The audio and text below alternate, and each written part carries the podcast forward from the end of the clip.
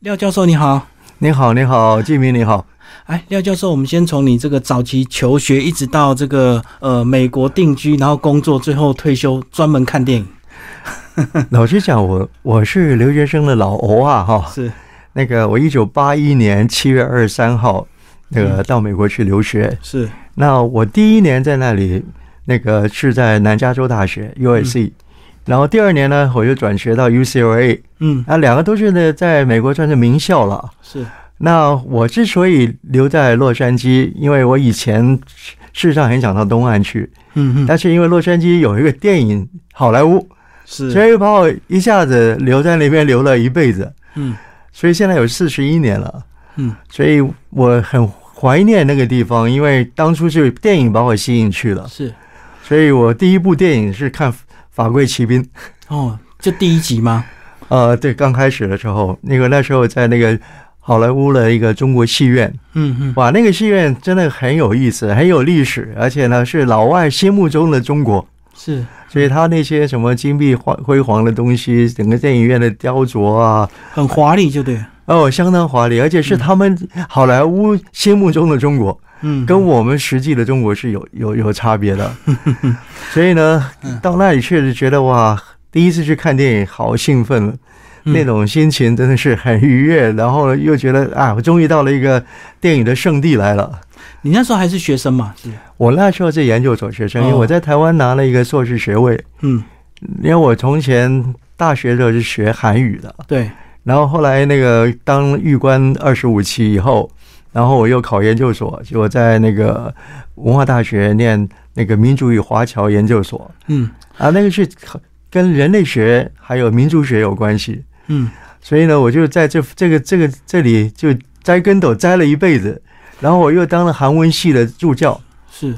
所以呢，我出国的时候，那个本来是要到韩国去留学的，但是因为韩国那时候一九八零年的六月份吧，发生一个光州事件，哦，我懂，就死了好多学生，你知道，大概有六五五六百个学生在那个时候殉难的。前两年不是在拍改翻拍成电影嘛，就一部《计程车司机》嘛，我看了， 我跟你讲，韩国电影我一直都在观察嗯啊，从头到尾，从早期的什么《累的小花》啦，还有什么那那些都是那种家庭悲剧，比较悲情啊，对，对跟他们的这个整个国家命运有点关系啊。但我觉得韩国这个民族啊，真是非常非常的这个活跃啊，嗯而且他们勇于创新嗯，尤其是在一九九九年的时候，一个光头运动，韩国的电影人啊，全部都走出来，走到街头上面，把头都剃光了，然后他们要求政府那个把那个审查制度啊，放宽是不是？对对，管太他们严了。那些导演呢、演员，通通剃光头跑上去的、啊，结果后来逼得他们政府就把整个政策全改了。嗯所以韩国从那一次一九九九年以后就开始做做了一个很大的变化，在电影方面。嗯所以这个借鉴，事实上我也跟大陆的人讲，大陆的那些电影人，我也跟他们讲，你说你们的审查制度太过分了啊，而且等于是在牵制到人权的问题啊。所以我，我就觉得韩国是一个值得借鉴，在在我们东亚这几个国家来讲，是非常好的一个例子。所以它都是一个必经的过程嘛。每一个国家都会把电影当做一个管制的手段，然后慢慢才迈向开放，我们以前在台湾也一也样是啊，会管制啊。对啊，然后慢慢开放了，然后就开始走入新潮流了，然后呢，开始出了一些问题出现了，然后现在越走越偏，就泛滥了，对不对？因为我是跟着电影在走啊。嗯事实上，台湾的电影我们也经历过那一段反共抗俄时代的这种是嗯爱国电影啊、爱国主义的电影，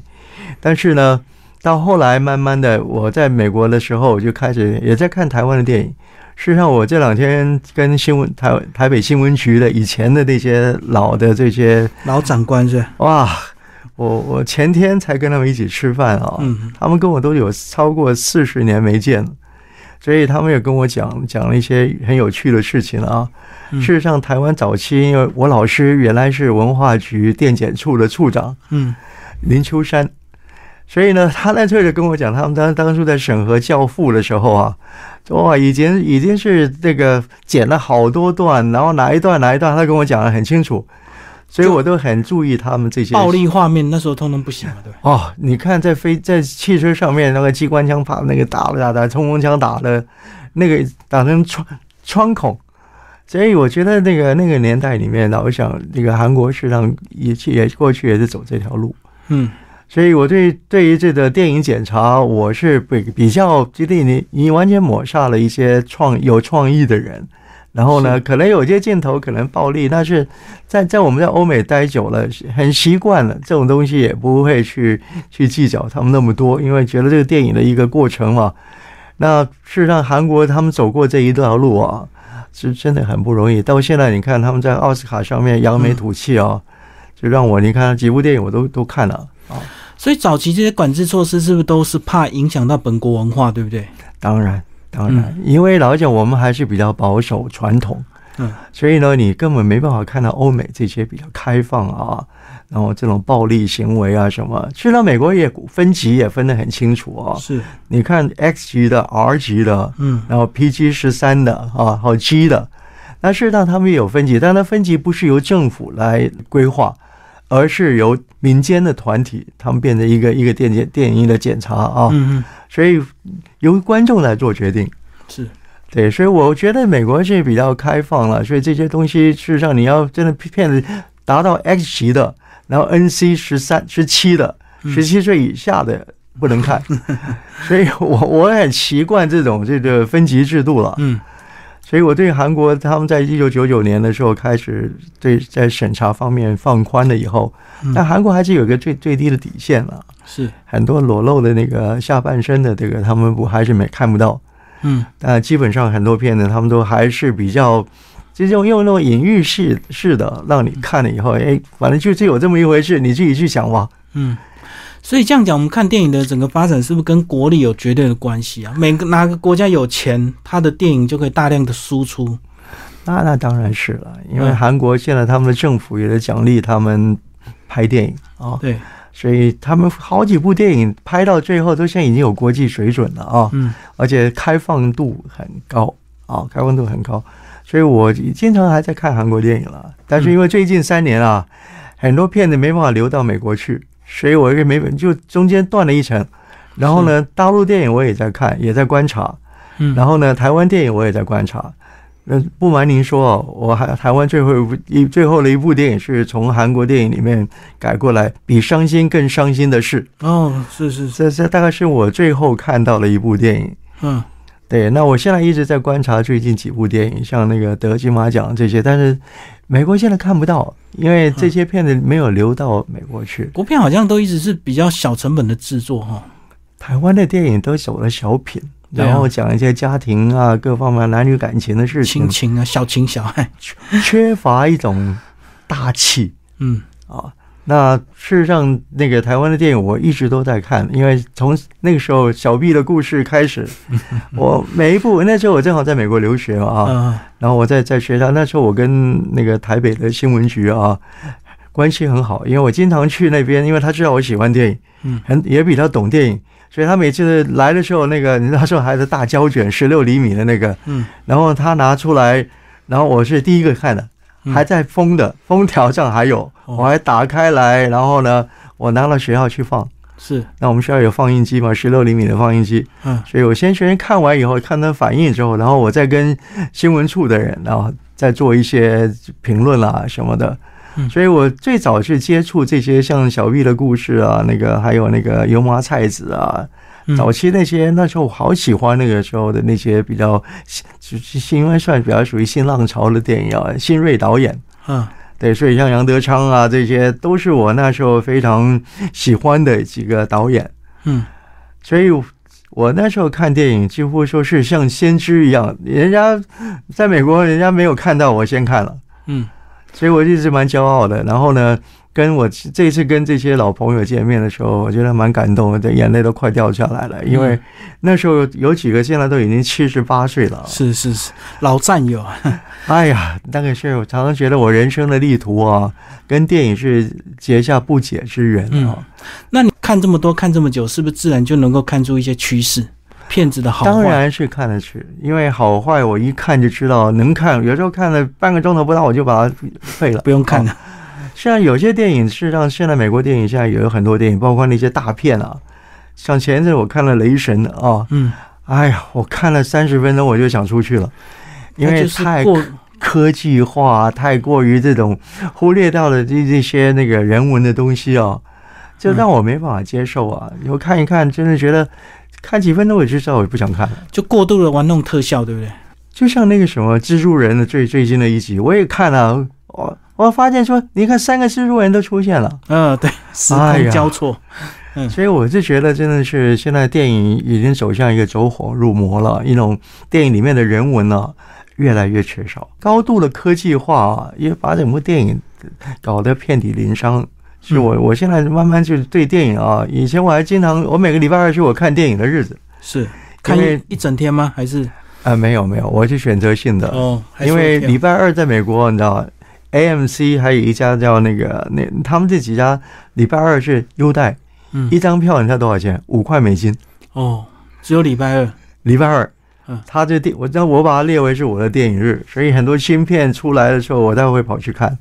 我有时间我就去了，但有时候我忙的时候我就不去看了。 那台湾为什么没有学到这个趋势啊？有一个特价 日，我也希望啊，只有早鸟优惠，可是那早鸟价差一点点而已，差不它了是几十整块。天哦，礼拜二的整天，从早到晚，你可嗯以是在里面。有时候你他们也不太管，有时候这个厅看完，你可以到另外一个跑厅去听看啊。，直接跑。听跑的要命，对所以我那时候觉得是一种乐趣啊。嗯，但是有些最近的电影没有那么好，是没有那么好，所以我常常觉得都蛮失望的。每一次我想去，但是我最近看的，反而大陆电影虽然有些电影拍的蛮好，那种小品啊，嗯尤其是最近我准备把它收录在我的那个书里面，叫做《人生大事哦，》。台湾听都演过，我听过好多人去看了，都蛮感动的，嗯对，因为像这种他讲殡仪社的，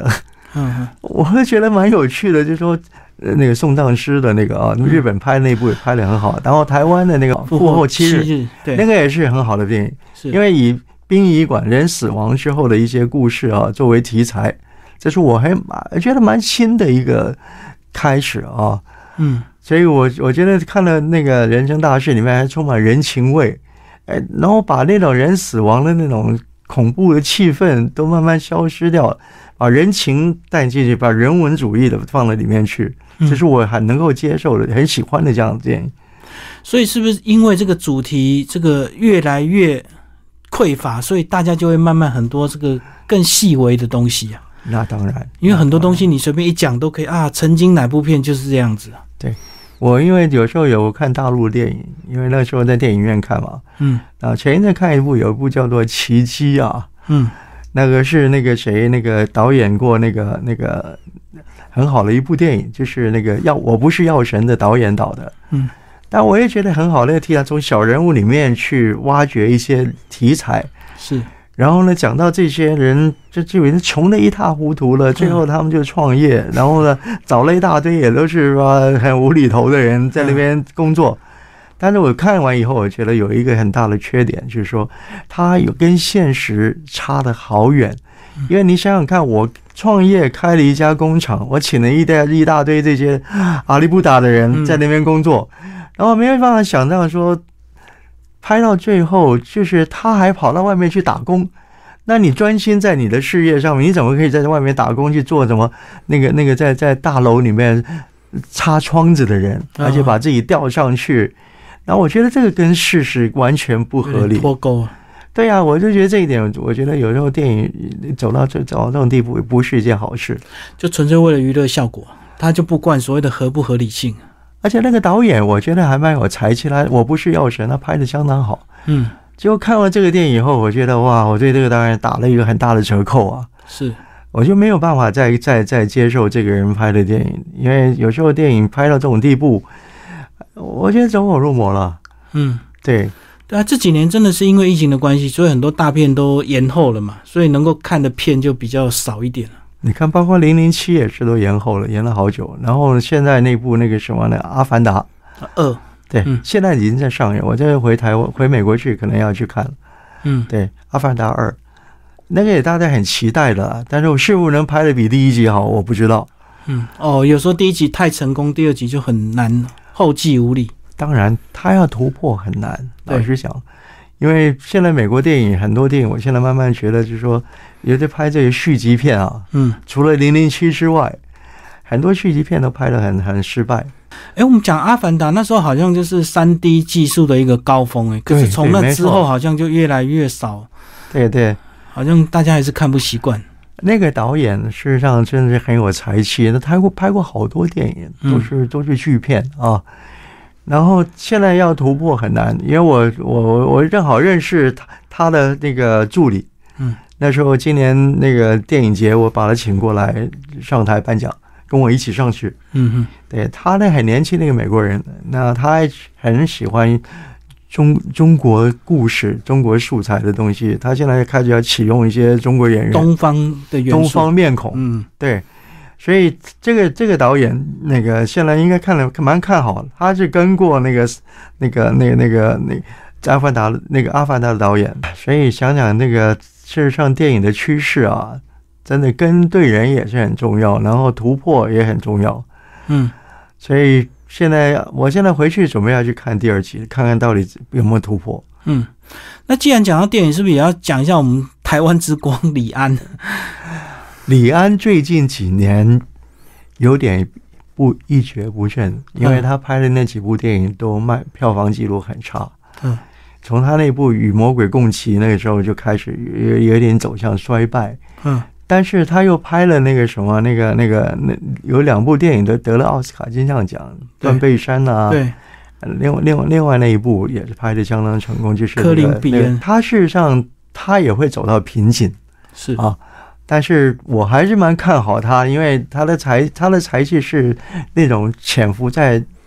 一内鸣心里一面的鸣东惊人西。的那一种。对对对，所以他最近要拍一部《李小龙传》，嗯，你知道啊？因为他找他儿子 来演，演李小龙。是，那很多人就跟他讲说，呃内举必亲吧，干嘛要把自己儿子弄出来？但是他的儿子看起来这个有好几分神似李小龙，嗯哼，对我想他找他儿子来演也是有他的原因在的，因为他儿子也演过好几部片，嗯，对，也都当配角。所以这个最后还是以票房为这个为主嘛，对不对？现在老实讲，有票房基础的的导演，他这个卖点好，嗯，而且你要真的纯拍艺术片啊，就比较难。但是你要艺术片里面还要带点娱乐价值，像他早期拍的这个什么喜宴啊啊，嗯，是啊，饮食男女这些片子，就是说这个题材也是很少人会去拍这种片子，但是拍的蛮成功的。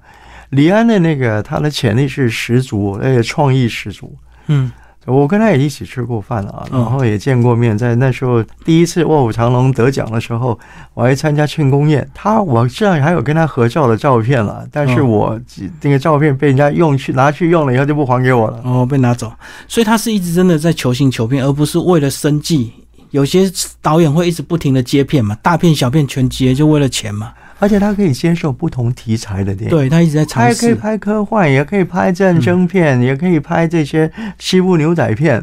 然后又可以拍到那个《漂流记》。少年派的少年奇派的那个，那个拍的相当好，相当好。虽然整个片子可能会觉得很无聊幻呢，那故就事是蛮单调的、欸，就当是然在啦船上，然后就能够演那么久。喜欢电影的人会接受他的这种嗯拍摄的方式啊，这个整个故事。但是有些人不喜欢电影的人，或者是对电影不是有什么了解的人，他会看完电影就看一半，可能走掉了。嗯对我当初是首映的时候去看的，嗯，但是在美国首映会里面，哇，那个真的是这个声势还蛮浩大嗯的星光云集是吧？啊、各方面的人都有，对，包括里面的那个男男主角那些，还有里面演员也放出来了。嗯，啊，事实上那片的后来搞了半天，原来在台湾拍的，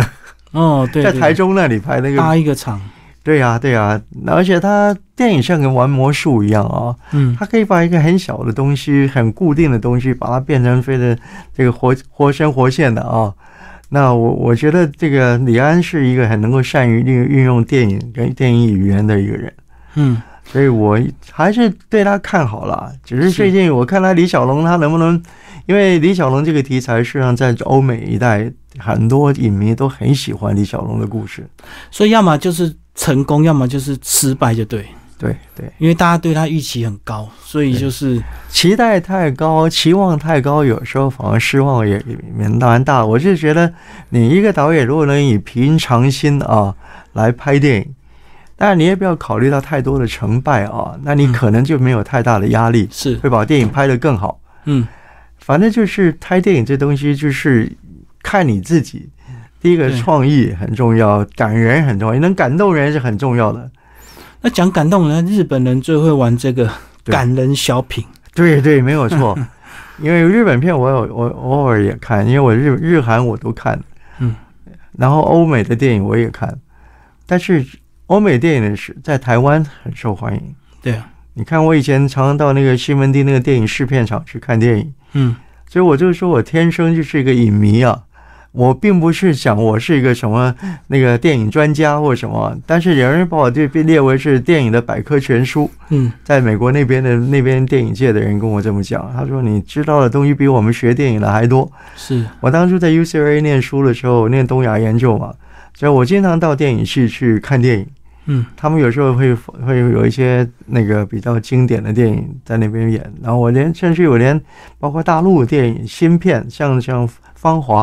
嗯，对，那个电影我就在那个 UCLA 的那个电影电影院里面看的，嗯而且都邀请都是一些电影方面有兴趣，而且比较有有修有修素养的人。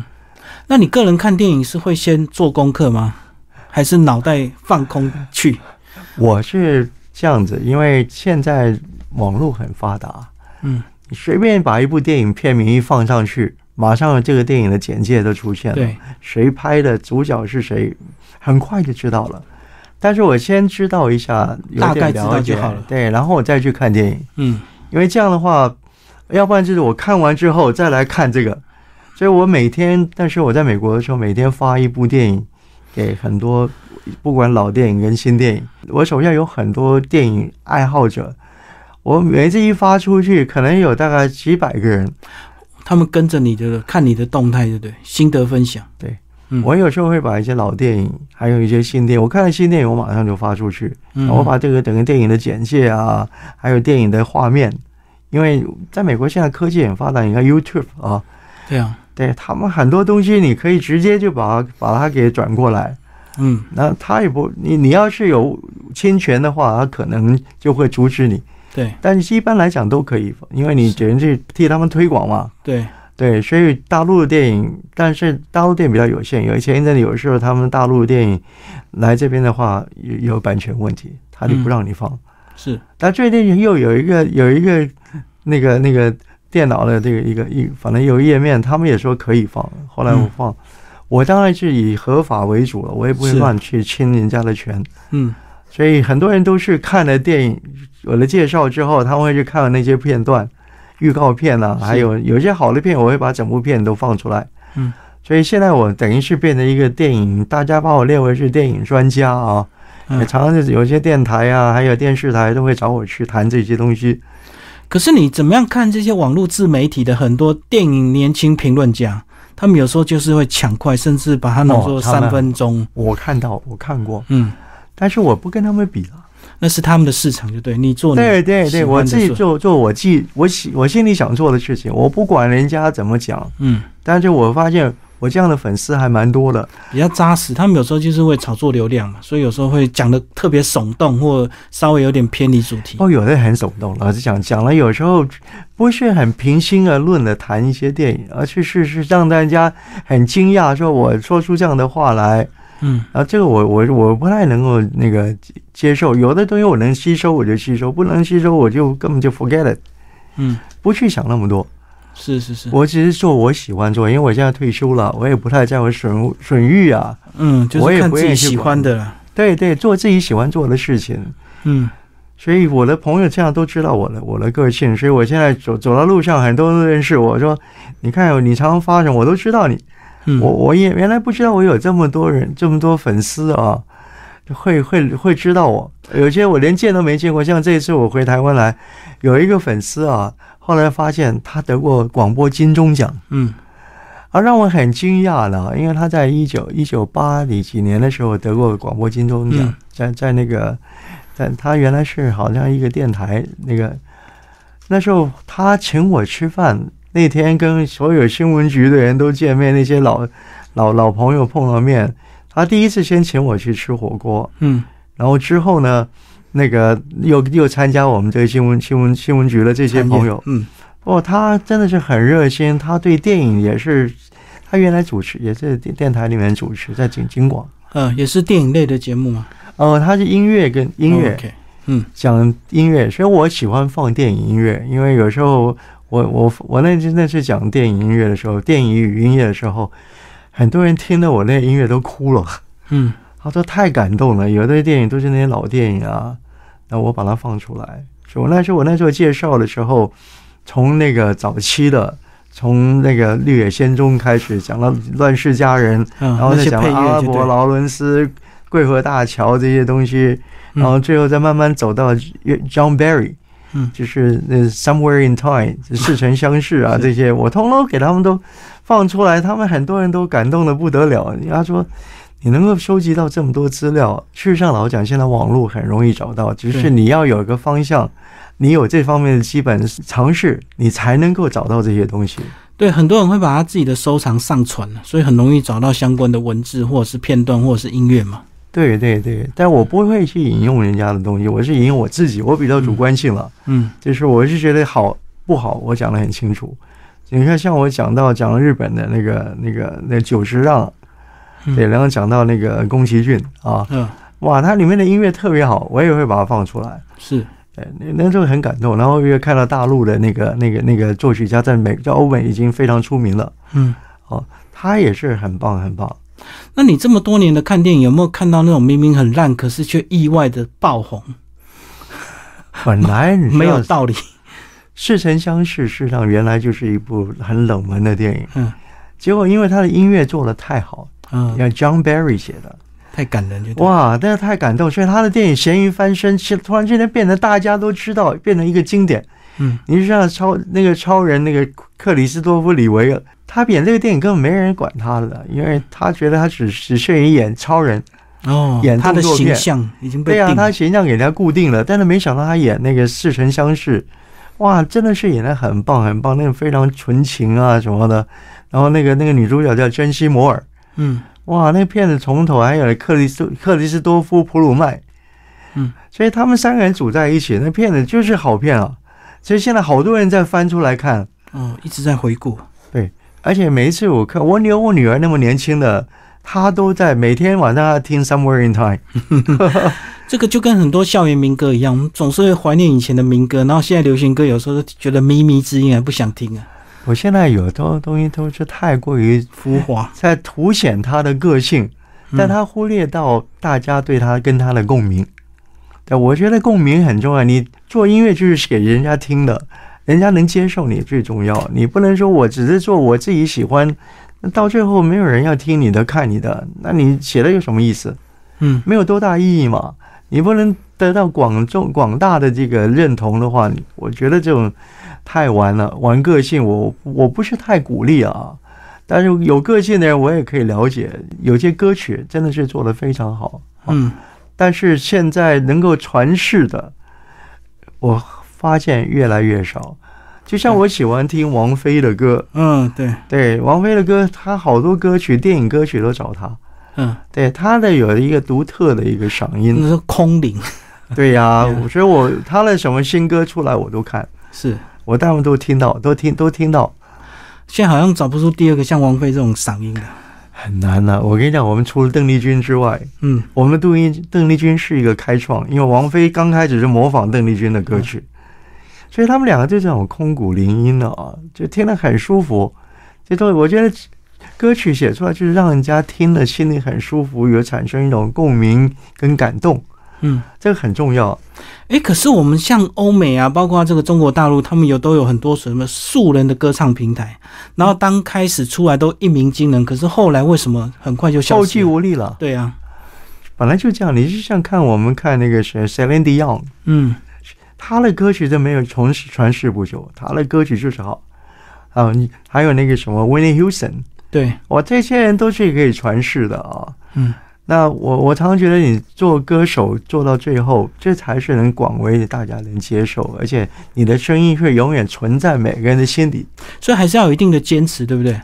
很多人可能就一夕爆红之后，可能就整个生活形态改变啦，或者是怎么样就，嗯，就声音就坏掉了。就像上次呃在拉斯维加斯那个伍思凯，嗯，伍思凯刚开始也是相当红的不得了啊。对，主要上次也是很多很多怀旧人就跑去拉斯维加斯听他听他演唱，嗯嗯还有另外巫启贤，巫启贤也是我蛮喜欢的啦。嗯哼，所以他的歌曲也能够传世。那前一阵子我的朋友他们就组了一个团去参加那巫启贤的演唱会，然后他们还在贵宾室里面。嗯本来我要去，但是我又每个每个礼拜天我还照顾我老父亲，嗯嗯，对，因为九十七岁了，但是每个礼拜天我一定固定在那边睡。我说这是我的孝亲日，你要请我去哪里我都不会去。嗯，对。那巫启贤那次，我就从我那些朋友里面看，哇，他的声音还是没有话讲嗯。到现在为止，大家还蛮怀念。那我也听过他的演唱会，但是我好久，我在一九九零年代，我去去那个洛杉矶的市中心里面去听过他一场演唱会，嗯，哎，蛮喜欢他的。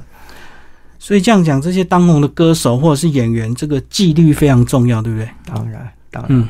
你的后续很重要，才是你要想到你未来，你你的影响力很重要。你不能说我这是在玩弄音乐，我这玩音乐，我我有个性，我怎么样？问题是，你有没有考虑到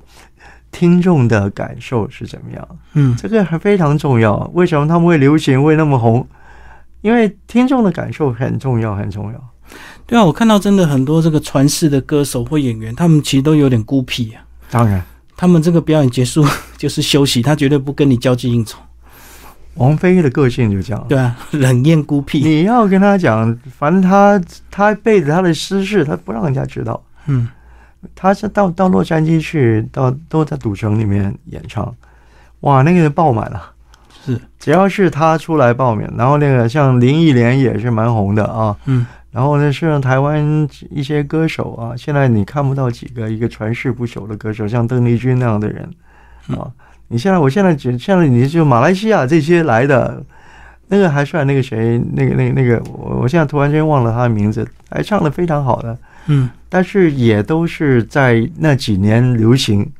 对，只能够在浪头几年。对，嗯，因为现在台湾出了很多歌手，我现在都我都不认识了。对我就想，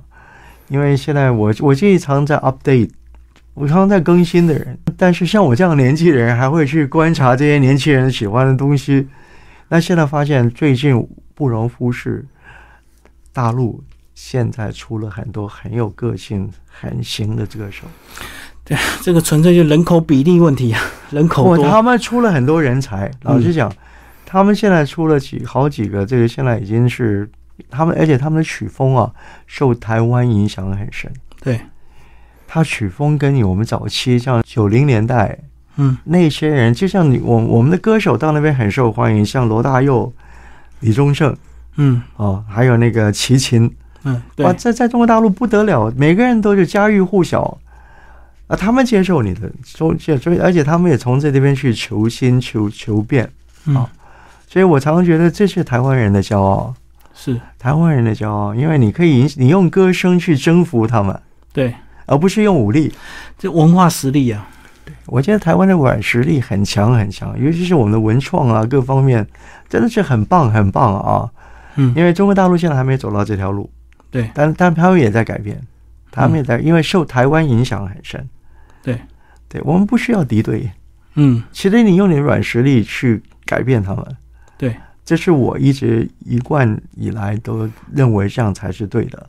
这个就是我们常讲的心理战呐、啊，用心理的素质对。啊，就像我们从当兵的时候学过心理战争嘛，对啊，对对啊不，对？嗯，所以我常常觉得说，有时候你要懂得这些东西，你才能够把对岸给臣服、征服。嗯对我不要讲征服，我们臣服，嗯但对，是他们就很喜欢，因为他们的生活形态也跟台湾在改变。是，对，虽然说同样是集权，但是他集权没有再像以前那么尖锐。嗯，所以我觉得台湾的人应该要好好去重新再来检讨一些这些事情，不需要敌对。下一步还是怎么样，还是要仔细的思考。老师，我们上次啊，在去年疫情很严重，我们发了一场视讯，对不对？我们聊了电影的一些。嗯哼，对观对察对对对。你说那时候你亚洲好莱最坞最看好的明星是对不对？那时候演那个十环跟那个哎，梁对朝伟，对对，对他后来有一些电影，他因为事实上你看海报到处都看得到，嗯，结果呢，谁比较红了？梁朝伟梁，朝伟 啊，对啊，大家都很怀念梁朝伟、杨杨紫琼啊、这些人。虽然杨紫琼最近有一部电影，我我也不太喜，我老实讲我不喜欢那个电影。嗯，我去看了以后，看完之后我真的是半途我就想出去了。杨紫琼好像就被定型，她就是那种侠女，好像就走不出对她的对风对，格。啊他走不出来他的风对格。那片里面没有打还不行，对，但是因为有打，所以大家跑去看了。结果后来卖座很好啊，嗯，卖座非常好。那那上一上汽那片呢，事实上它的后继，我现在还是蛮怀疑的啊，嗯是不是它还会再推出新的东西出来，我就不知道了。嗯，但是他的哦努力，而且他本身也也懂得这些这这个武术方面的东西，嗯，所以他应该是蛮有机会，而且的外形是属于美欧美的人喜欢的。哦，比较壮硕型的，对呀、对呀、对，对，因为那个欧美的人的看法跟我们就不一样了。你嗯，看杨紫琼可以红到这个地步、哦，一听到杨紫琼、Michelle Yang 啊，嗯，他们就不得了，就是觉觉得这是中国演员。啊对，但是他定他没有去看到一些我我们华人里面比较演技派的人，嗯，他们就比较缺少。你说我我我我喜欢刘若英唱演演唱歌，喜欢她演技，对不对？但是他们完全不知道啊，所以外观还是有影响了。外观对，但你跟以武打来讲，其实中国大陆那个武术学校每年也出了很多、好多，几成千上万的人，对啊一可是站出来不得了。但是真正出头有几个人？你就除了李连杰之外嘛，嗯嗯，对不对？除了李连杰，中国大陆那些人现在我都不知道，还有还有中国大陆这些武术演员，呃但是现在比较红的，他们也知道那个谁，吴京，嗯，吴京， 吴京还蛮还蛮红的。我我那些美国学生啊，一当时跟我讲吴京吴京吴京，吴京也是慢慢慢熬出头了。那个吴京，我是看那个大陆春节特别节目才特别去查他，才知道他还是真的练家子。对他武术很强啊，嗯，所以他那时候拍的那部《战狼》啊，啊、一还不出好，二哇不得了，嗯变得家喻户晓。然后最近他开始拍一些他们所谓的爱国电影，嗯，对，讲讲革命的。嗯，但我通常因为我们在在美国什么什么禁忌都不去不在乎，只要是电影我们就要去看，我就去看，我就不管它怎么样。但他因为他现在中国大陆开始在拍这种跟政治有关系的这种革命电影啊，所以他就不考虑海外市场嘛，他就只要把本国顾好就好了嘛，对，就给爱国主义嘛，自己看的。对，那个电影你在在在美国也上演过啊，嗯就是在华人的地方上演，他真的也没有办法在那个主流社会里面去对放。啊，一般般的、对，对，嗯，所以吴京是让美国人知道，因为他打了很棒，对，很多人喜欢他的打，所以他的像拍那些什么爱国主义的电影，我觉得我我相信没有没有市场。嗯但是他在美国电影院现在有一些固定的电影叫 AMC 啊嗯， ，AMC 现在几乎有一些电影院在在演中国大陆来的电影，嗯，还有香港电影。是不是也有些中国的大财团去收购一些欧美电影的一些这个电影系统啊？这样就可以强制去播放他们的呃爱国，包括影片 AMC 是大连的那个，嗯，有入股就对，对他他还入还是大股，还不是小股。嗯哼，然后其他的电影院，事实上大陆现在你知道，现在美国大片啊，嗯里面有很多大陆电影公司在里面，嗯，哦，有投资啊，有有有，他们投资在上面，他们想就是说，因为大陆管得很严嘛，他们就从这边去绕绕一圈，啊绕一圈的过来。嗯所以你有时候看他那个电电影在宣传的时候，一个大陆电影公司啊，通通在放在上面。尤其是你看到我，我看电影都看到最后整个整个片尾啊，嗯一个一个一个出来说，哎，咱们搞的这些大陆电影公司全部放在这里边。就是你会看最后的字幕，就对， 很多人看到字幕就走了，因为爱电影跟不爱电影、啊，就看到底谁参与啊？对我都要知道这些后面的这些那个那个团团体，嗯就像我最近，因为有人要我来写一个那个过去在民国三十八年到西班牙留学的一个老先生啊，嗯他已经过世十年了。嗯嗯然后呢，他呢，他娶了一个他在西班牙，他太太走了以后就娶了一个大陆太太，是一嗯个作家。然后最近他的这个后来娶了太太，在他死了之后，再帮他整理他的所有资料，还拍了一个纪录片。嗯，因为你知道他跟谁吗？嗯他原来是他原来是跟 Steven Spielberg，嗯是哦，都是跟大导演，包括那个什么那个演那个《The The Kingdom of Heaven》，就是《天朝王国》。哦，他拍了很多片的，包括《北京五十五天》那这个人是后来当了台湾电影制片厂的那个总工程师，嗯哼，所以他跟台湾有很深的渊源，是中华民国培养出来的是这个人，然后到美国留到西班牙留学，然后再被美国好莱坞重用。哦，去那边工作就对，对呀、所以他跟了很多大导演，所以我从一个故事里面讲，说有一次我跟他在印度开诗人大会里面认识的啊。嗯哦，他经常跟我联系，他知道我喜欢电影，他就一直跟我在谈电影，然后谈到他先生，然后他还帮我在这边还他先生的一笔 欠债，大概在五六十块钱啊，啊给白光摄影社。嗯结果我就跑去了，结果发现那个那个摄影社已经关门了，嗯，早就没有了。还不了钱， 对呀、后来我我就把那钱我我也没办法还了，所以他后来我才发现他是台湾台湾电影制片厂的总工程师，嗯，然后在美国很很有名，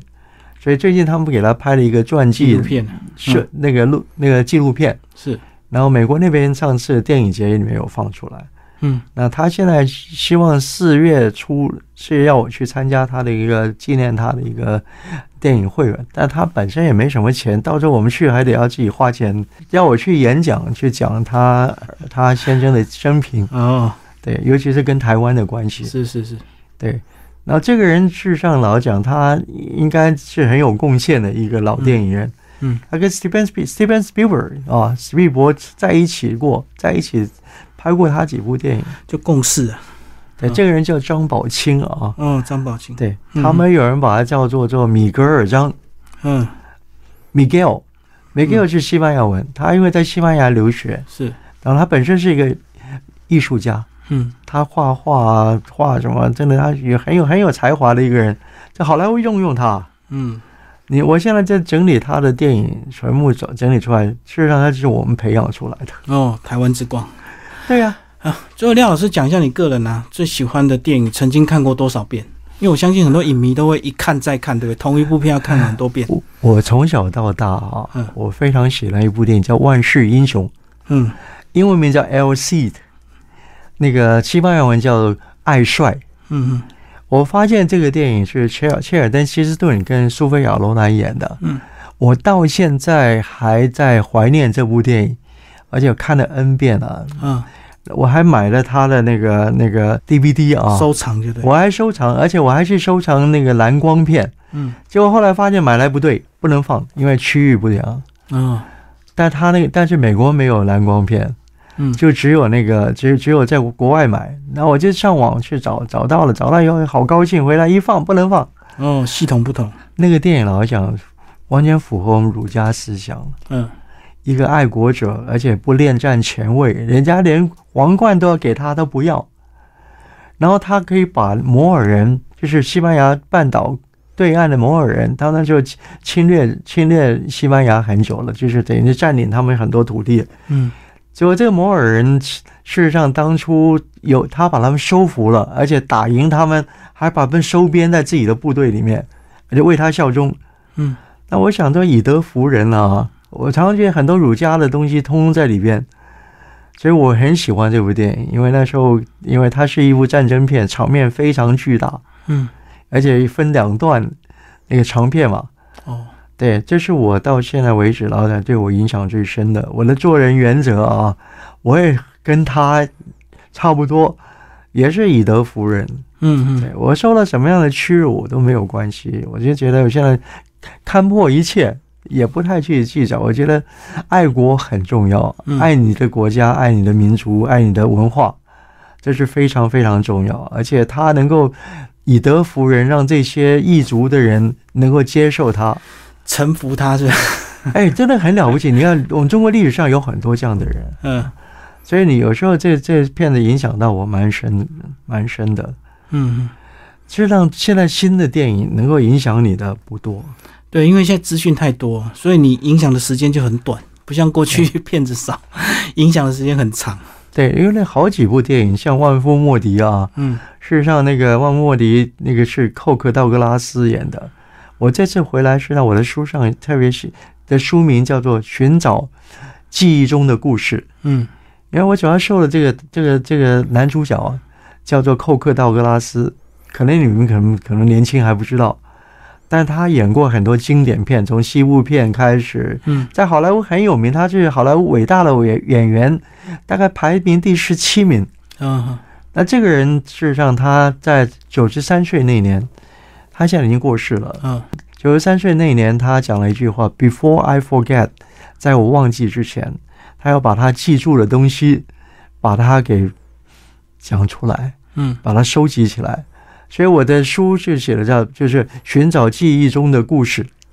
就是要留下一点东西给人家。我就想留下了一些东西给后面的人看，我曾经经历过跟想过。我从教育工作的东西，是我的游记啊，我通通都写出来了。然后电影评论也有，也是一个重要的一个一个单元。就把影响我们一生的智慧把它流传下来，对，不是放在脑子里就走了。你知道寇克道格拉斯这辈子啊没有得过奥斯卡金像奖，因为他的片大部分都动作片比较多，哦，所以不太容易。那时候旧的思想是认为 drama 就是剧情片比较容易得到奖。嗯所以他一直很能演戏，而且被列为美国最伟大的演员之一。就在非主流里面一直坚持。 对呀、然后他培养了一个儿子，嗯，得了奥斯卡金像奖最佳男主角，叫做麦克·道格 拉斯 （Michael Douglas）。嗯，他们真的电影世家啊！是所以我我我是想说，我今天事实上这本书我要写的就是《Before I Forget》，就是让我们来回一忆起回忆。嗯过去的这些东西。嗯，我们曾经遗忘的，对呀、一起来回忆。记忆中的故事。嗯，对好，谢谢廖博士为我们介绍他的这个电影人生，谢谢。谢谢谢谢谢谢，非常高兴在这在回台湾来，然后第一次上电台，然后受到访问。